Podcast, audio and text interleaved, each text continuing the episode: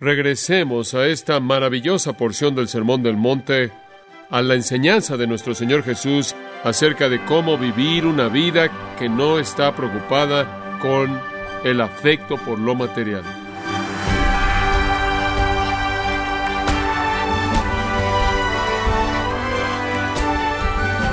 Queremos darle la bienvenida a esta edición de su programa Gracias a vosotros con el pastor John MacArthur.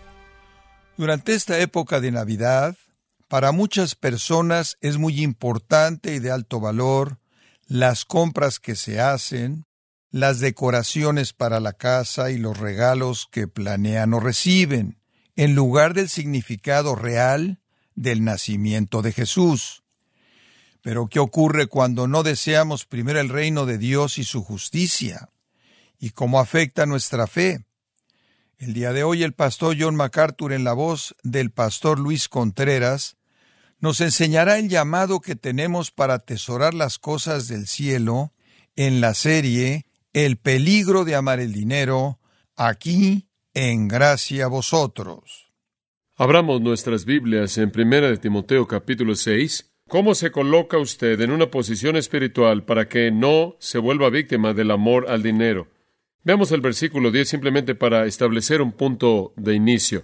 El apóstol Pablo dice, porque raíz de todos los males es el amor al dinero, el cual codiciando algunos se extraviaron de la fe y fueron traspasados de muchos dolores o muchas tristezas severas. Y hablamos la última vez acerca del peligro de amar al dinero. Y lo que quiero hacer es simplemente darle seguimiento a eso un poco y hablarles de cómo evitar el amar al dinero, cómo evitar el amar al dinero. Y el mejor texto para ello es simplemente dejar 1 Timoteo y regresemos al sexto capítulo de Mateo. Y quiero que regresemos a esta maravillosa porción del Sermón del Monte, a la enseñanza de nuestro Señor Jesús y veamos los versículos 19 al 34 al final del capítulo.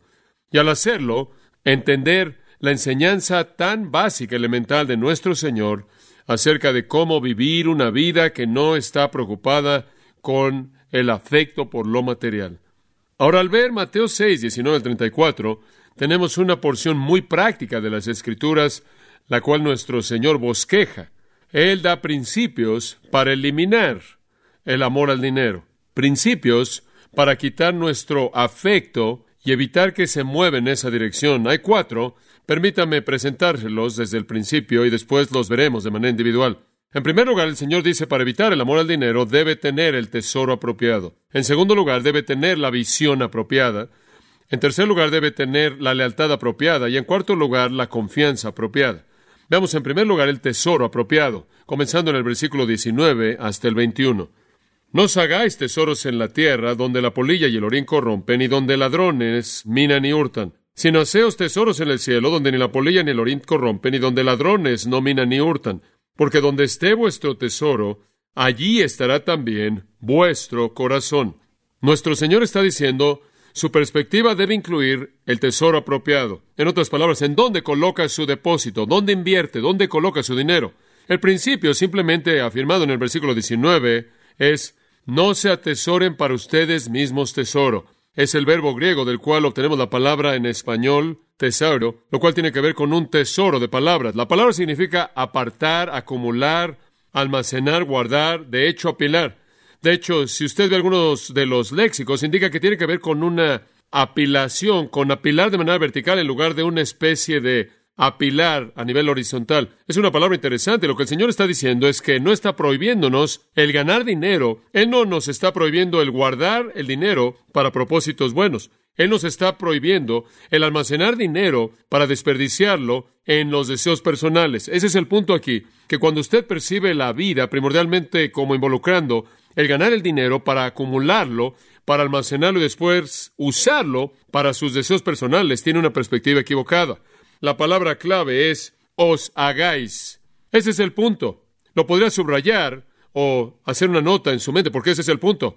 Él no dice, no se hagan tesoros en la tierra, él dice, no se hagan tesoros para ustedes en la tierra. El pecado aquí no es ganar dinero, el pecado es ni siquiera ahorrar dinero. El libro de Proverbios nos dice que debemos ahorrar dinero, y Jesús en una parábola dijo que sería mejor que hubiera colocado su dinero en el banco y hubiera ganado interés.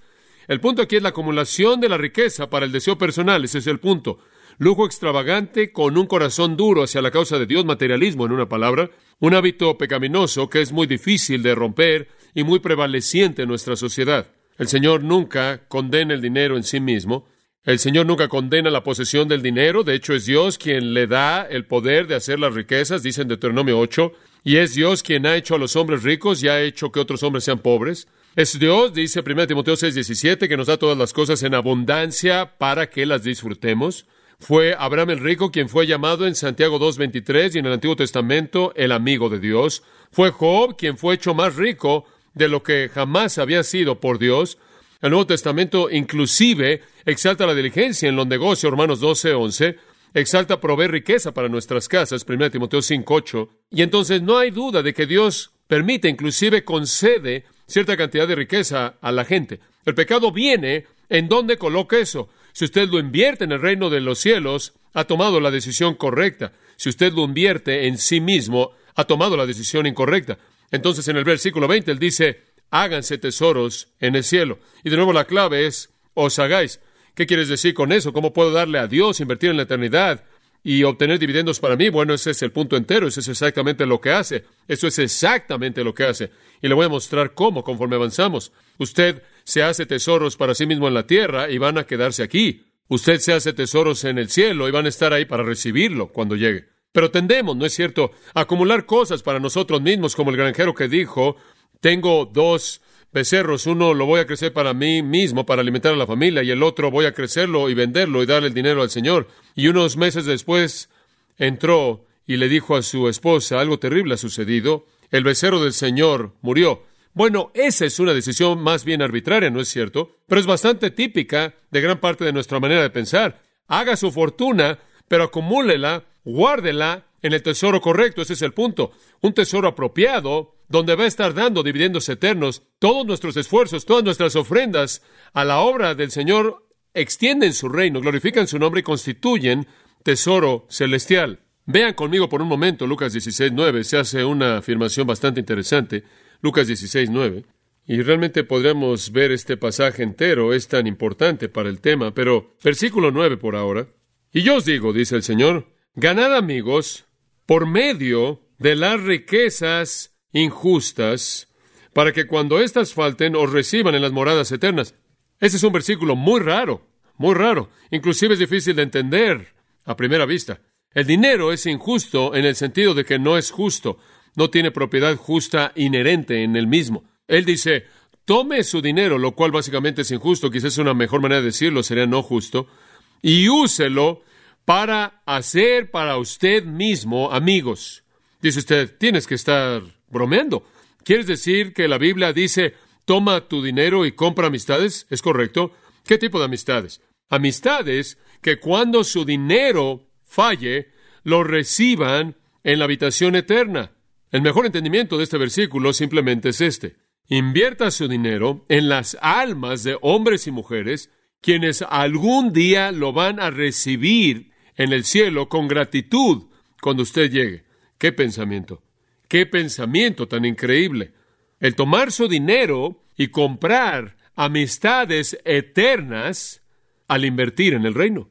Lo que usted se queda lo pierde. Lo que usted le da a Dios lo guarda para siempre. Y esa es la razón por la que Pablo le escribe a los colosenses y les dice, poned la mira en qué? En las cosas de arriba y no en las cosas de la tierra. Y él añade, regresemos a Mateo 6, que si usted hace tesoro en la tierra, usted se va a meter en problemas. Permítame decírselo de una manera muy simple. En la Palestina antigua, el tesoro básicamente venía en tres formas. Una era vestimenta, su ropa. Dos era su grano, su cosecha. Tres era oro. Eso era básicamente todo. Vestimenta, su ropa, grano, sus cosechas y oro, su fortuna monetaria. Él dice, con respecto a su vestimenta, la polilla se los come. Acerca de su grano, la palabra en Moeser es una traducción pobre realmente de brosis. La palabra literalmente significa comer. Nunca es usada para reflejar algo que se enmuece. Tiene referencia a ratas u otras cosas que se comen el grano almacenado. Entonces él dice, en primer lugar, la polilla se va a comer su ropa y después las ratas se van a comer su grano y después los ladrones se van a robar su oro. La mayoría de las casas eran hechas a partir de lodo, entonces un ladrón era alguien que escarbaba un agujero en un muro de lodo. Van a entrar y robar. Entonces, si usted coloca su fortuna en cosas mundanas, está sujeta a corrupción mundana. Nosotros decimos, ah, pero estoy cubierto. Tengo veneno para ratas. Tengo pelotas en contra de la polilla y tengo alarmas contra ladrones y no hay manera en la que puedan llegar a mí. Sí, bueno, como dije la semana pasada, usted nunca ha visto una carroza fúnebre jalando un camión de mudanzas. Va a llegar un momento en el que todo termine y no se lo va a llevar con usted. Lo más importante que él quiere que consideremos está en el versículo 21. Él dice en el versículo 20, no hay necesidad para que haya pelotas en contra de la polilla en el cielo, no hay algo que coma que pueda corromper lo que usted ha guardado y no hay ladrones, pero el punto verdadero es el versículo 21, y ahí es, en donde esté vuestro tesoro, ahí estará qué? Ahí es exactamente donde está su corazón. Muéstreme la chequera de un hombre y le voy a decir dónde está su corazón. Simplemente permítame ver la lista de las cosas a las que él escribe sus cheques y le voy a decir dónde está su corazón. Bastante simple, porque donde esté su tesoro, ahí es donde está su corazón. Y en lugar de entregar lo que usted tiene en un consumo sin propósito y satisfacción personal en este mundo, Jesús dice, dalo al Señor para que pueda colocar su tesoro en donde su fortuna está. Y esto es en los asuntos que tienen que ver con su reino. ¿Dónde está su tesoro? Esa es la pregunta. Si usted ama el dinero, está aquí. Si usted ama a Dios más que ama el dinero, está ahí. Muy simple. En segundo lugar, para evitar el amor al dinero, no solo debe tener el tesoro apropiado, sino la visión apropiada, y van de la mano. Versículo 22. La lámpara del cuerpo es el ojo. Esto es el órgano del cuerpo que permite que entre la luz. Así que si tu ojo es bueno, todo tu cuerpo estará lleno de luz. Pero si tu ojo es maligno, todo tu cuerpo estará en tinieblas. Así que si la luz que en ti hay tinieblas, ¿Cuántas no serán las mismas tinieblas? Ahora, ¿qué es lo que está diciendo aquí? Permítame decírselo de manera simple. Así como su ojo afecta su percepción física, así también en donde enfoca su corazón determina su percepción espiritual. En otras palabras, un ojo que ve inunda el cuerpo de luz, como puede ver. Usted está lleno de luz, luz está por todos lados, sus ojos pueden capturarla. Y así es con un ojo espiritualmente claro que tiene su enfoque en el reino de los cielos. Tiene una visión celestial del tesoro y por lo tanto está iluminado espiritualmente.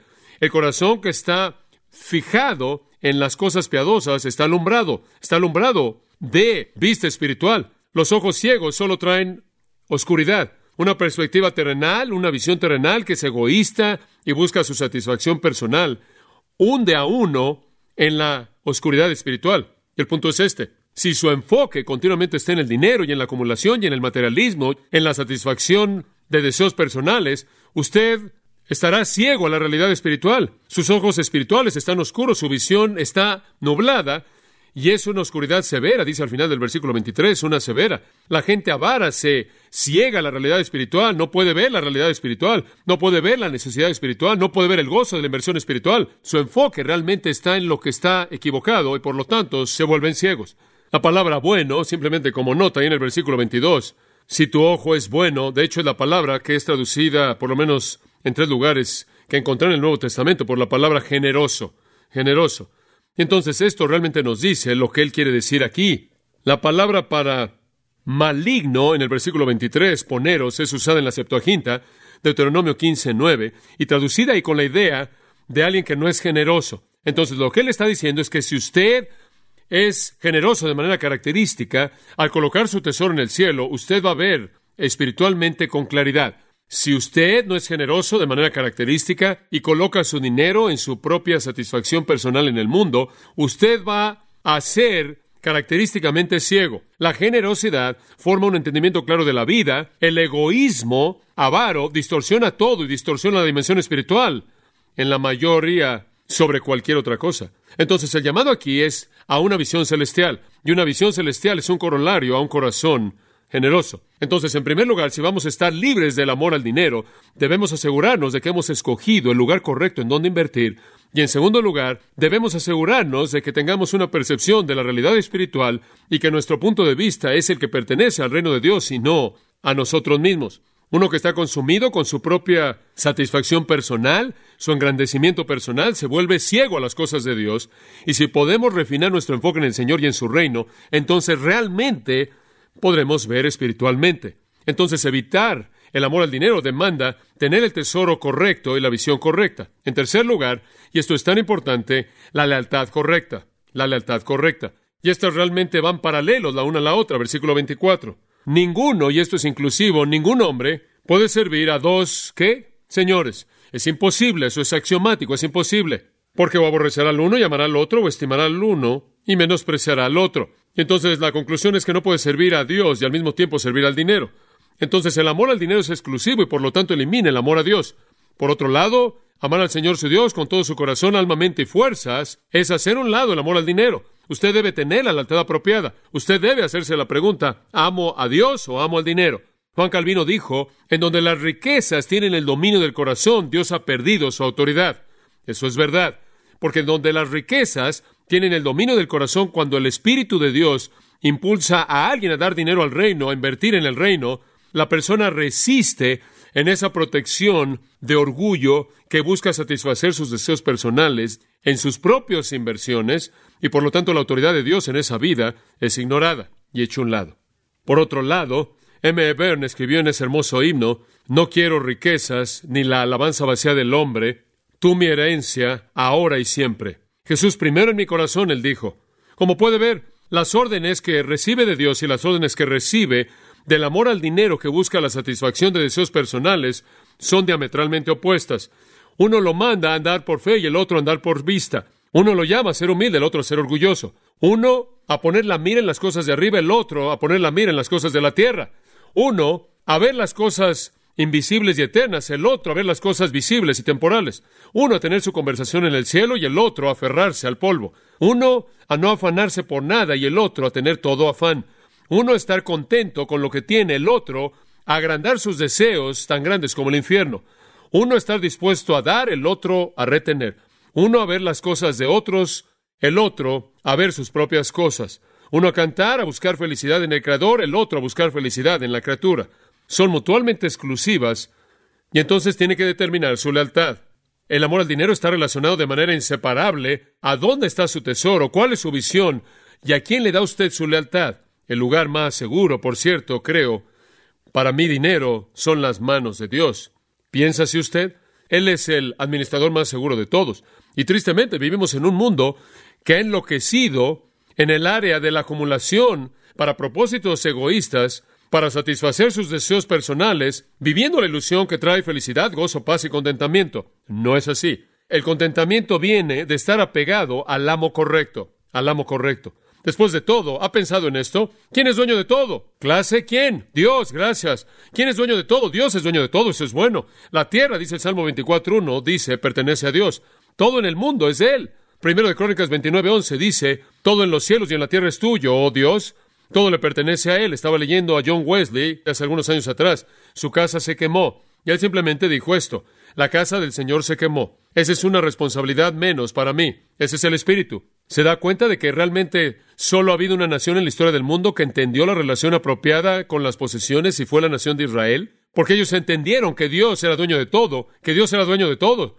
Eran una teocracia y Dios era dueño de todo. Ellos simplemente lo estaban administrando como un punto de administración mediante el cual ellos podrían ser evaluados espiritualmente. Pero Dios era dueño de todo. No somos víctimas de un legado de la cultura del Antiguo Testamento, sino de los egipcios, los griegos y los romanos, que creyeron que ellos eran dueños de todo, y esa mentalidad nos domina.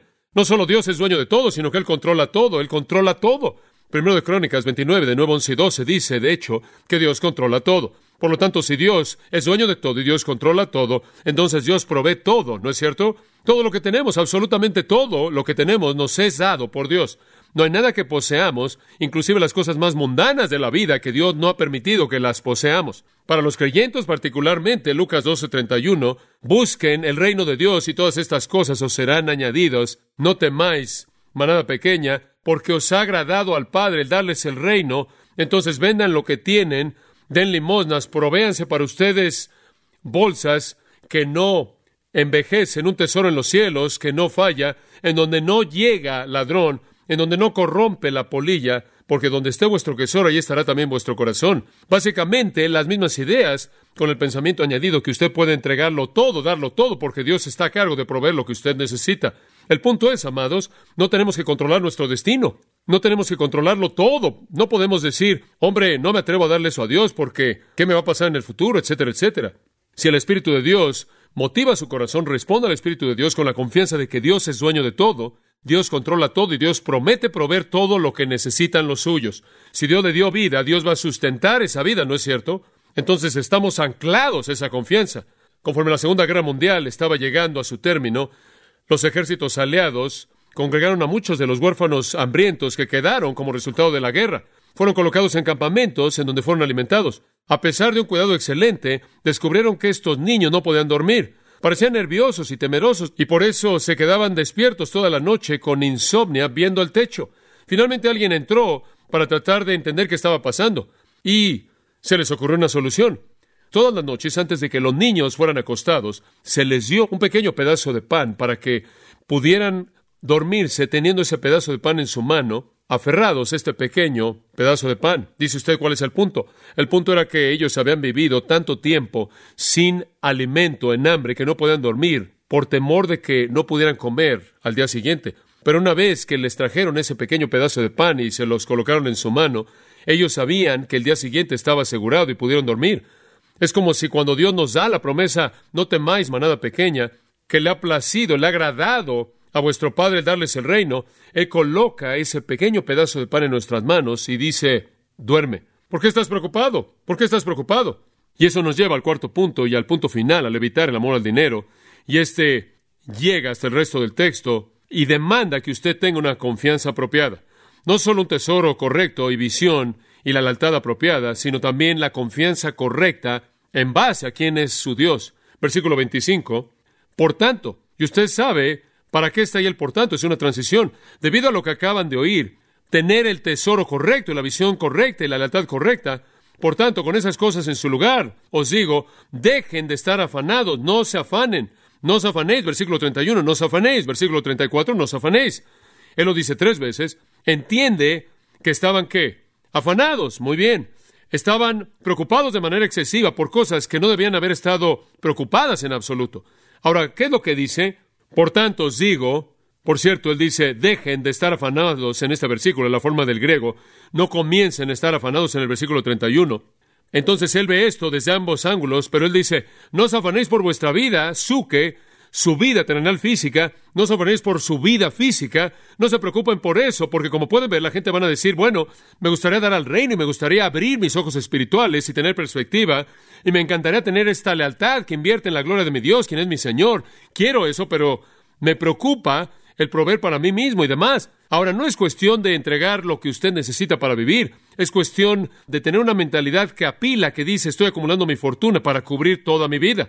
Y cuando el Espíritu de Dios impulsa su corazón a dar, motiva su corazón a dar, y usted no lo hace, y usted es desobediente a esa autoridad, porque cree que tiene que satisfacer sus deseos personales en la manera en la que usted quiera.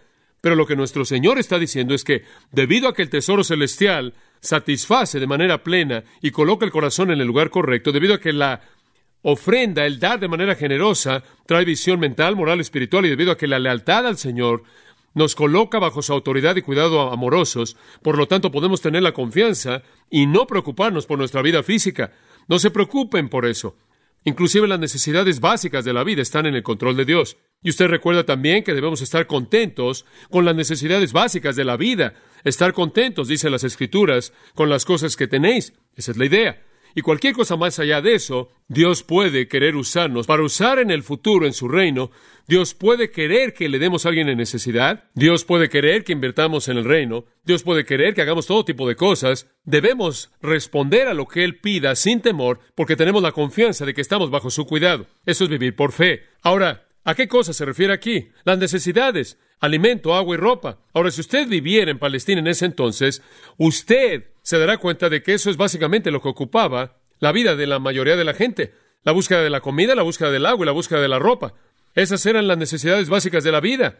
Eso era lo que les preocupaba. Él dice, no deben preocuparse por esto y les voy a mostrar por qué. Número uno, la primera razón por la que no se afanan por esto es porque tienen confianza en su Padre. Ese tipo de ansiedad es innecesaria por quién es su Padre. Y Él promete cuidar de estas necesidades. En primer lugar, alimento. Él dice en el versículo 25, no os afanéis por vuestra vida, esa es la parte física, qué comerán, qué beberán, ni por el cuerpo, de qué se vestirán. No es la vida más que el alimento y el cuerpo más que el vestido. En otras palabras, no se preocupen con cosas mundanas, cosas materiales. Hombre, eso parece ser tan oscuro para nosotros y tan difícil de interpretar y entender porque estamos tan enfocados en ese tipo de preocupación. Pero en primer lugar, en el versículo 26, esta es la razón por la que no se preocupan por la comida. Aquí está por qué no se preocupan por eso. Él dice, he aquí mirad las aves del cielo Es muy probable que probablemente habrían estado volando en ese momento mismo, y él dice, las aves del cielo, ellos no siembran, no cosechan, no recogen en graneros, sin embargo vuestro Padre Celestial los alimenta. Y después hay un argumento que va de lo menor a lo mayor. ¿No valéis vosotros mucho más que ellas? ¿De qué están preocupados? ¿Alguna vez han visto a un ave acostada boca arriba diciendo, ay de mí, me estoy muriendo de hambre? Dios cuida de ellas. Las escrituras enfatizan esto. Job 38, 41. ¿Quién provee para las aves su alimento? Salmo 104. Tan grande y amplio y vasto es el mar, en donde las cosas que se arrastran innumerables, tanto bestias grandes como pequeñas, todas esperan en ti para que tú les des su alimento a su tiempo. Dios alimenta a todo el mundo creado y no te va a alimentar a ti. ¿No son ustedes mejores que ellos? ¿Mucho mejores que ellos?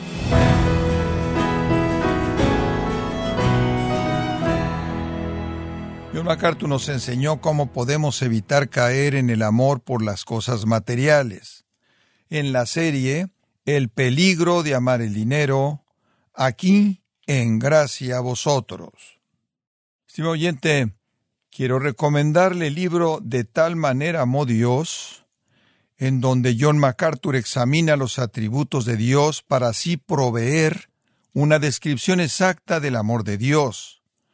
Adquiéralo en la página gracia.org o en su librería cristiana más cercana, recordándole también que puede descargar todos los sermones de esta serie El peligro de amar el dinero, así como todos aquellos que ha escuchado en días, semanas o meses anteriores, animándole a leer artículos relevantes en nuestra sección de blogs, ambos en gracia.org. Si tiene alguna pregunta o desea conocer más de nuestro ministerio, como son todos los libros del pastor John MacArthur en español, o los sermones en CD, que también usted puede adquirir, escríbanos y por favor mencione la estación de radio por medio de la cual usted nos escucha en gracia a vosotros. Es importante conocer no solo el país y ciudad de donde usted nos escucha, sino también la radio. Para quienes contactan nuestro ministerio por primera vez, pueden solicitar una copia del mensaje de promoción sin costo alguno, un mensaje por oyente únicamente.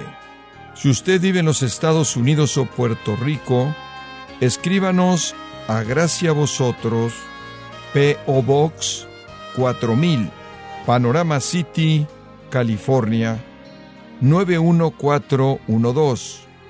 O puede escribirnos a través del siguiente correo electrónico radio arroba gracia.org. Bueno, en nombre de John MacArthur y el personal de este organismo, queremos darle las gracias por su tiempo y sintonía y queremos pedirle que no deje de orar por este ministerio, como también por la estación de radio por la cual usted nos escucha de lunes a viernes. Este es su amigo Miguel Contreras, invitándole a sintonizar nuestra próxima edición para que juntos continuemos desatando la verdad de Dios un versículo a la vez. No se lo pierda, aquí en Gracia a Vosotros.